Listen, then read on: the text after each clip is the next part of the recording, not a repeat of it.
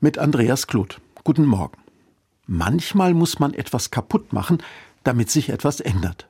Die Bibel erzählt, dass vier Menschen ihren gelähmten Freund zu Jesus bringen wollten. Aber der saß in einem Haus und es gab keine Chance, zu ihm durchzukommen. Viele Menschen im Haus und noch viel mehr Menschen um das Haus herum. Was tun? Die vier haben sich entschlossen, Jesus aufs Dach zu steigen. Dieses Dach war entsprechend der landestypischen Bauweise ein Flachdach, und gebaut war das Dach aus Stroh und Lehm.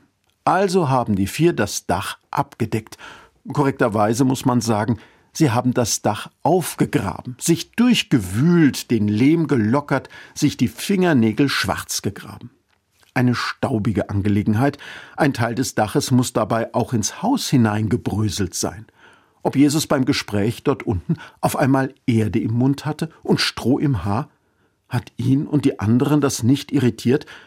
Plötzlich Licht von oben?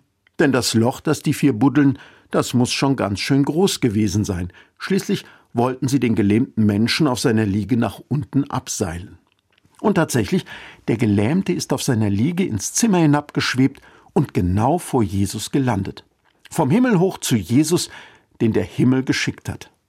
Jesus hat den Gelähmten gesehen, aber auch die vier Freunde, die ihm so energisch und zielstrebig zur Seite gestanden haben.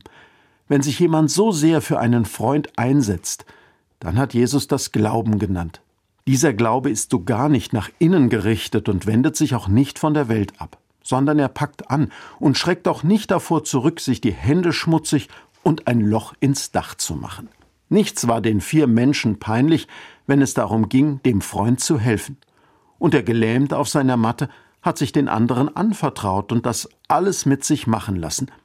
Ehrlich gesagt, die fünf sind ein Dream Team, so dass Jesus gar nichts übrig geblieben ist, als den Gelähmten zu heilen. Ich bin beeindruckt. Am liebsten möchte ich frei nach Schiller rufen, ich sei, gewährt mir die Bitte, in eurem Bunde der Sechste. Andreas Kloth aus Mainz von der Evangelischen Kirche.